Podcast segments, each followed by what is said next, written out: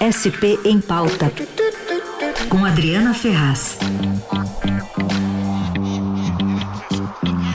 Adriana Ferraz já está entre nós. Tudo bem, Adri? Bom dia. Oi, bom dia, Carol. Bom dia, Raíssa, a todos os ouvintes. Tudo bem com vocês?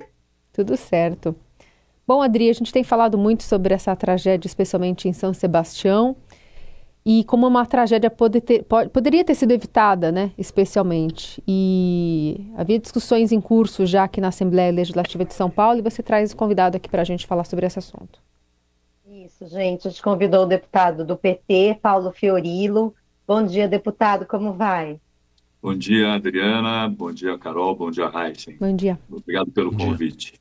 A gente que agradece. A nossa ideia é conversar um pouquinho, saber do senhor o que, que a LESP pode fazer, poderia ter feito já, aliás, mas de que forma os deputados estaduais podem colaborar para essa situação agora em São Sebastião. O senhor apresentou ano passado um projeto que trata sobre áreas de risco, autoriza o Poder Executivo a elaborar um mapeamento, zoneamento, né, levantando essas áreas de risco. Esse projeto ainda não foi votado. Há um outro projeto do senhor também relacionado a isso e de tantos outros deputados Ontem fiz um levantamento rapidinho aqui, em 20 anos, se a gente voltar a 2003, são mais de 11 projetos relacionados ao assunto que não tiveram um andamento, a gente não percebe uma, um resultado prático dessas proposituras que foram feitas por deputados. Qual a situação do projeto do senhor e como o senhor acha que a Lesp deve se, se comportar a partir de agora? Então, Adriana, você tem razão na sua leitura. Infelizmente, você tem vários projetos que foram apresentados. É, num rápido levantamento dessa legislatura, a gente tem o meu projeto, que institui uma política estadual de prevenção a desastres naturais e de redução de riscos geológicos. Ele tem é, já um parecer favorável na Comissão de Constituição e Justiça, do deputado Emílio de Souza, mas ele ainda não conseguiu tramitar pelas outras comissões. Mas além desse meu, você tem um projeto do Luiz Fernando que já poderia ter sido votado, projeto importante de mapeamento de áreas de riscos, de moradia. A gente tem um projeto da Marina Elô, que é um pouco mais antigo, que trata das questões climáticas, e assim como o projeto da deputada Érica Malunguinho. A Assembleia, Adriana, ela tem apresentado o projeto. O problema, na realidade, é que, infelizmente, nos últimos quatro anos, nessa legislatura, nós tivemos projetos apresentados, alguns aprovados, muito poucos, e, na sua maioria, vetados pelo governador. É, foi uma prática ao longo dos quatro anos e, e, assim, ela tem se repetido de novo agora no início da gestão do atual governador. Eu acho que é preciso mudar essa lógica, porque a Assembleia pode e deve dar contribuições importantes. A gente fez isso na Covid, aprovamos como sendo um projeto de toda a casa, para poder ampliar a compra de vacinas, ampliar crédito adicional. É, esse teve adesão do governador porque tinha interesse à época. Agora, projetos como esses, que são importantes e que poderiam ajudar a mitigar problemas como a gente está vendo, que não são só esses agora de São Sebastião, mas a gente já assistiu outros. Na Grande São Paulo, é, a gente viu a situação de, de, cidades que ficaram submersas, mesmo no litoral, a gente está assistindo é, no interior situações parecidas. Araraquara, no início do ano, viveu uma situação delicadíssima, com óbitos, com destruição de avenidas. Então, o governo do estado precisa ouvir mais a Assembleia. Quem sabe desses quatro projetos que eu citei, de outros que você levantou, não poderíamos ter um projeto de toda a casa para ser aprovado. O problema, muitas vezes, é que o governo gasta mal os recursos, principalmente nessa área de prevenção de riscos. Deputado, um bom dia ao senhor. Ah, esses projetos, eles eh, focam muito na é, na consolidação, numa, numa solução mais definitiva para o problema. Mas para o emergencial, a gente tem observado também é, falhas na comunicação. Por exemplo, o Semadem diz, que é o Centro de Monitoramento de Desastres Naturais do governo federal, um órgão federal, órgão de clima, que alertou as autoridades. No entanto, isso não chegou à ponta ali para os moradores, principalmente da, da Vila Sair. É, parece que o sistema hoje é muito calcado no, no, que o cidadão faz. Então, o cidadão é que tem que ir lá fazer um cadastro, baixar o aplicativo e não tem uma, uma ação mais proativa, talvez até com carro de alto-falante, para avisar: olha, vai chover forte, vocês têm que sair daí, ir para algum lugar. É, como resolver esse aspecto também, que é muito importante, que poderia poupar muitas vidas?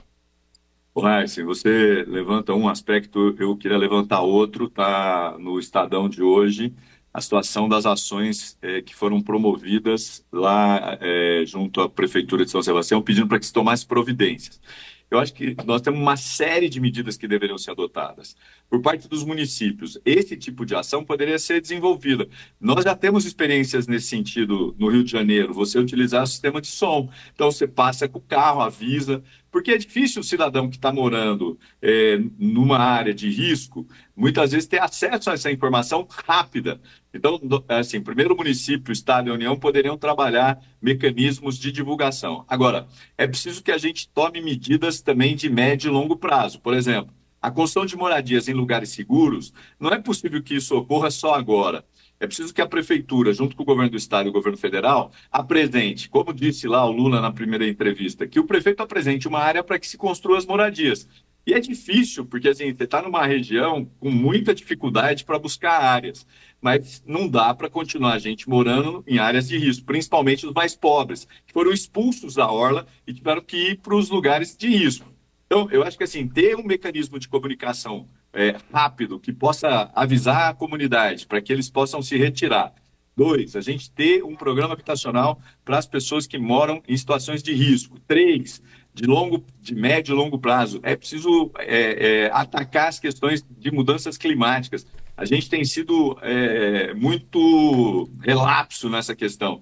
Se a gente não mudar, eu estava ouvindo outro dia o, o Carlos Bucuí, que é uma, um especialista nessa questão climática, é, nós, nós tivemos um evento de chuva lá em São Sebastião que nunca tivemos antes. É, se a gente não entender que mudou a lógica, a gente não tem mais o cálculo de 100 anos como era antigamente. Olha, a previsão é que chova X. Não existe mais isso. E isso tem a ver com as mudanças climáticas, tem a ver com o homem, com a, a, o desmatamento da Amazônia, com a ocupação irregular de áreas de proteção. E isso não, tá, não existe só no litoral. A gente aqui em São Paulo sabe do que aconteceu aqui na Serra da Cantareira, em áreas de proteção de mananciais, onde há uma ocupação irregular. E, infelizmente, muitas vezes o poder público não age com rapidez para poder evitar a ocupação e dar alternativas. É preciso que se tenha alternativas de moradia popular o mais rápido possível nessas áreas que já foram mapeadas. É, eu não sei, Adriana, que acompanha muito de perto, a Carol, você, o Estado tem na Secretaria de Meio Ambiente recurso que é utilizado todo ano para fazer mapeamento, para poder é, tra é, trazer informações de áreas de risco. O problema é que a gente não pode só fazer o levantamento, ter o mapa. É preciso ter ação concreta. E, infelizmente, isso não tem ocorrido ao longo dos anos. Deputado, é, com essa tragédia, o senhor entende que se cria um ambiente para aprovar, por exemplo, esse texto aí do deputado Luiz Fernando sobre mapeamento de áreas de risco agora? E, é, levando em conta até um projeto mais antigo de 2008, que também foi vetado integralmente pelo então governador José Serra, porque atribuía ao setor público o dever de elaborar projetos de habitação ou arcar com aluguel social né, enfim, o poder público exercendo seu papel de poder público, mas se cria, o senhor entende que é, mais ambiente para se aprovar agora, que seja um mapeamento para médio e longo prazo? É, eu acho que esse é um momento oportuno. É, a Assembleia pode dar uma resposta, pode ajudar, principalmente nessa decisão do deputado, do projeto do deputado Luciano, que já poderia ter sido votado, ele está em condições de votação. E a Assembleia pode dar uma contribuição ainda maior. Por exemplo, você tem outras ações que foram já apresentadas que podem integrar é, o projeto, ou que pode ser apresentado um projeto coletivo, para que se aprove o mais rápido possível. Agora, é, Carol, assim, você deu o exemplo do Serra, que vetou outro projeto que tinha a ver com habitação. É, pensa, se a gente não aprovar um projeto e que, e que haja um entendimento por parte do governo do Estado que é preciso investir nisso, né, e aí, no caso do projeto do deputado Luiz Fernando, para além do mapeamento, também tem a questão da moradia popular, que é fundamental. Né? Eu, eu, insisto, a Secretaria de Meio Ambiente tem feito todo ano é, mapeamento, áreas de risco. Isso por si só é, é, importante, é, mas é, não basta. É preciso que tenha ação concreta. ação concreta é, é além do mapeamento, a construção de moradias populares, é, é, criar um, uma, um, um, sistema que impeça que as pessoas voltem a ocupar aquela região, é, você ter é, mecanismos de comunicação mais rápidos, assim, é uma coisa impressionante. Na, na segunda-feira, eu vou aqui sem autorização, mas eu fui procurado por uma é, operadora de, de internet que teve seu, as, as fibras óticas rompidas. Eles estavam com dificuldade de entrar para poder reconectar as fibras. E assim, só conseguiram porque falaram com a Defesa Civil que depois autorizou a entrada. Então, esse tipo de coisa, nós precisamos ter agilidade, principalmente para aqueles que ficaram ilhados, sem comunicação, sem comida, sem água. Nós não podemos permitir que isso ocorra mais. Olha, deputado, para além da aprovação desses projetos, que são super importantes, o que a Assembleia pode fazer de prático agora? Por exemplo, a bancada ou do PT, ou todos os, os 94 deputados vão destinar emendas para o litoral norte, a exemplo do que fez a bancada paulista federal. É, Pode-se aumentar o valor do aluguel social. O governador Tarcísio de Freitas esteve ontem em São Sebastião e falou do aluguel social. E, por fim, queria que o senhor comentasse um pouquinho como o senhor considera que está é, acontecendo essa relação Tarcísio, governo estadual, governo federal. Tarcísio e Lula, a gente viu os dois trabalhando aparentemente em sintonia. O que é a normalidade? Isso chama atenção, não deveria, né? Mas nos últimos anos a gente não teve a normalidade aqui no país. Agora a gente tem. Você imagina que realmente essa parceria vá para frente? Bom, primeiro sobre o papel da Alesp. Eu acho que tem duas ou três questões que a gente pode avançar. Uma, é, a Carol já levantou, a questão da votação de, do projeto não só aprovar, mas colocar em prática aí depende do governo. Dois, a questão aí das emendas. É, você sabe que o, pro, o, processo de emendas na Assembleia ele já foi concluído, mas acho que uma conversa entre os deputados e o Estado pode resolver isso e você destinar emendas que possam ajudar nesse momento difícil. Agora, o governo do Estado tem também recursos para desastres naturais e ele pode suplementar é, colocando mais recursos, assim como o governo federal vai fazer. É, além disso, tem algumas iniciativas individuais que eu acho que poderiam se transformar numa iniciativa coletiva. Por exemplo, a Assembleia também se colocar à disposição para arrecadar alimentos, para arrecadar comida, para fazer esse, esse elo. Eu estou dizendo das iniciativas individuais porque eu vi deputados, por exemplo, eu, eu vi a, a, a deputada Mônica Seixas esteve lá é, em São, está em São Sebastião. Outros deputados também visitaram, como Emílio de Souza, do PT, é, e outros que eu vi que estão fazendo a mesma coisa. Eu acho que, para além das ações individuais, nós precisamos criar uma ação coletiva na Assembleia que possa ajudar nessa relação com aqueles que estão vivendo uma situação difícil nesse momento. Por fim, Adriana, essa questão que você coloca que deveria ser natural. O, o, os governos são eleitos para poder, de forma conjunta, resolver problemas, apresentar propostas e soluções. O que está acontecendo, eu acho que é o que, que, é natural. É o Lula sentar com o Tarcísio, que senta com o prefeito de São Sebastião, para dialogar quais são as ações importantes nesse momento em que tem uma crise instalada, onde tem um problema gravíssimo. Agora, o que a gente percebe é que não é só é, cena, não é só para tirar foto. O Lula teve lá, se colocou à disposição, os seus ministros. A mesma coisa tem feito o governador de forma correta, dialogado com o governo federal, dialogado com a prefeitura para buscar soluções. Tarcísio adotou uma postura corretíssima de, de ficar lá no, em São Sebastião e de acompanhar as atividades. Agora, às nove da manhã, vai ter reunião com vários secretários que estão descendo para poder dizer o que é preciso fazer. Agora, é que eu acho que a gente não pode fazer isso só nesse caso, nesse momento. Nós precisamos ter políticas permanentes que possam resolver essa situação, em especial nas áreas de riscos que estão mapeadas e que o governo sabe onde elas estão e que podem agir e que, e que pode agir de forma rápida. Deputado, a gente falou até aqui basicamente do papel muito do poder público. Eu queria abordar com o senhor também a questão do, do empreendedor. A gente vê lá, é, é só pegar Rio Santos e observar que do lado direito estão os condomínios de alto padrão, lado direito para quem vai para no sentido de Bertioga para São Sebastião. E do lado contrário da pista estão o, o, os trabalhadores desses condomínios que moram lá em, nessas condições precárias no pé da serra. Então tem lá a empregada doméstica, tem o segurança, tem o vigia, tem, enfim, o jardineiro, esses prestadores de serviço. Não tem que pensar esses condomínios de uma forma também que eh, leve em conta onde vão morar essas pessoas? Então, o que a gente percebe, principalmente olhando as fotos é, do litoral norte, mas também de outras regiões, é que ao longo dos anos você tem a ocupação da orla com grandes condomínios, com casas luxuosas, com pousadas, com mansões. Enquanto isso, os trabalhadores precisam ir para os lugares mais distantes, subir a serra, o que não deveriam. É, eu acho que você tem razão. É preciso no plano das cidades, apresentar propostas que mostrem, bom, você vai construir aqui, você vai demandar X funcionários. Esses funcionários, eles vão estar morando em que lugar? Você sabe que existe a possibilidade da compensação. Um grande empreendimento, ele é responsável pelo trânsito, por aquilo que ele traz é, de problema, no, de transtorno para quem mora no entorno. Então, ele tem que apresentar medidas para mitigar isso. Eu acho que a gente precisa avançar também nesse sentido. Como é possível você construir empreendimentos e não pensar na questão da moradia, principalmente nessas áreas. Impedir que as pessoas comecem a ocupar a serra, ocupar áreas de risco, porque elas não têm outro lugar para morar, porque a parte onde elas moravam inicialmente, agora é, foi para especulação imobiliária, é, são aqueles que têm mais poder aquisitivo que moram. Então, você tem razão, pode ser inclusive uma proposta é, para ser incluída no, no, plano diretor da cidade, para ser incluída nos programas e nas, nos projetos que serão aprovados.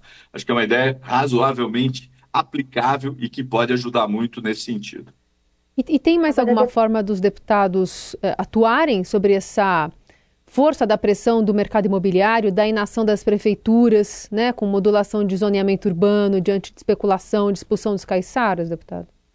Então, assim, você sabe, Carol, que o debate sobre as cidades se dá sempre com o parlamento municipal, Sim. quando discute o, o zoneamento, é, e aí é essa questão da ocupação de áreas. É assim em São Paulo, assim lá em São Sebastião. O que eu acho que a gente pode tentar é um debate em que envolva os municípios e o Estado para pensar ações desse tipo que o Raíssa apresenta e outras que podem ajudar é, a trazer soluções importantes. Porque o grande problema, na minha opinião, é quando a especulação imobiliária expulsa o trabalhador, o, caiçara, o morador que estava lá há muito tempo, e ele não tem para onde ir, porque ele vive do trabalho dele ali naquela região. Então, é preciso pensar ações concretas e associar o que se discute no município com aquilo que o Estado pode dar uma contribuição. A gente começou a falar aqui, eu disse é, das condenações que São Sebastião acumula. Pensa, são várias que, que o, o judiciário apontou que deveriam ter soluções. É, então, assim, é, a prefeitura também tem responsabilidades e o, o, os vereadores, fundamentalmente. Agora, você sabe que a, a especulação imobiliária, que o, o poder deles é, sobre as câmaras ou sobre a prefeitura acaba também sendo muito grande. Porque o prefeito sempre vai olhar, bom, é mais um empreendimento, é mais gente trabalhando, é mais recursos para a cidade. Mas em lugares como esse, às vezes a gente tem que colocar travas e limites para impedir que se construa para além daquilo que está de determinado, daquilo que é possível, para que não haja ocupação desordenada e para que a gente não tenha mais gente subindo o morro, é, em especial os mais pobres, aqueles que precisam viver do trabalho e não é, das moradias luxuosas. E só para complementar, deputado, no caso de São Sebastião, ainda uma preocupação em relação ao porto, né? Porque muito se quer ali é, aumentar as operações do porto. A própria duplicação da Tamoios foi feita em função do porto, e a gente tem dados que mostram que depois que a duplicação foi aberta, a movimentação já aumentou bastante no Porto de São Sebastião. E o plano diretor da cidade prevê um aumento de ocupação na área do porto. Então, é uma questão municipal, mas também há interesses ali da União em função do porto e também do governo do Estado, Tarcísio de Freitas fala muito em ampliar. Então, pelo menos nesse sentido, acho que dá para também os deputados ficarem de olho, né, deputado? Não, com certeza. Tudo que diz respeito às ações que envolvem o Estado e que devem passar pela Assembleia Legislativa ou que podem passar, nós precisamos estar atentos e agora aproveitar esse momento para fazer esse debate. Ah, duplicar a Tamoios, a facilidade é maior, aliás, graças também à duplicação que a gente teve a possibilidade de muita gente sair de lá é, nesse momento difícil. Agora, você não pode dar é, facilidade para trazer problemas para quem mora lá. Eu acho que assim é preciso medir as consequências e tomar medidas que evitem esse tipo de aumento, por exemplo, de moradia, de trânsito, de transportes e que pode levar mais gente para morar lá ou para poder ocupar áreas que não deveriam. Então, acho que isso você tem razão, é uma discussão federal, porque você sabe que os portos estão ligados ao Ministério dos Portos, mas também tem interesse do governo, principalmente nessa discussão de se faz concessão, se não faz, e como é que é possível colocar travas para evitar esse tipo de coisa que você levanta de forma correta. Tá bom, deputada, a gente agradece então sua participação aqui no jornal e a gente vai acompanhar a Lespe volta semana que vem, né? Não tem é, sessão nem hoje nem amanhã. É, a, gente, a, bancada do PT se reúne hoje, com certeza a gente vai discutir as, essas questões que a gente tratou aqui, das ações que são possíveis, com emendas, ou a tentativa de pressionar para poder colocar projetos para votar, mas efetivamente na semana que vem a gente volta a ter as votações, as sessões. Tá bom, então, muito obrigada. Então, Paulo Fiorino falou com a gente aqui, deputado estadual pelo PT. Bom dia para o senhor. Bom dia, Adriana, Carol e Raíssa. Um abraço, estou à disposição sempre. Obrigada, deputado. Idri, você volta semana que vem a conversar conosco. Isso aí, gente. Obrigada, beijão. Ah, beijo.